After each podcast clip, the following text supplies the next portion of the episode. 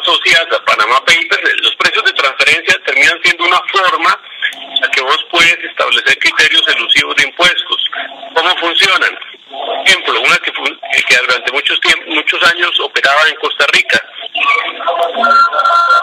De bienes en Costa Rica a una sociedad en Panamá se vende a precios muy por debajo de mercado a esa sociedad panameña, en reexporta y, es, y hace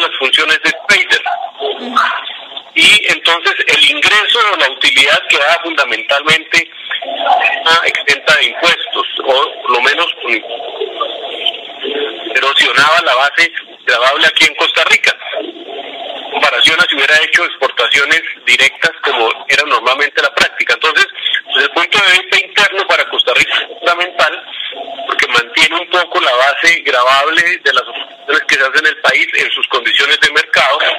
De cara hacia afuera, de la OSDE, que tal vez una... Eh, una importancia trascendental porque en última lo que termina es dando un balance justo a lo que es la taxabilidad internacional.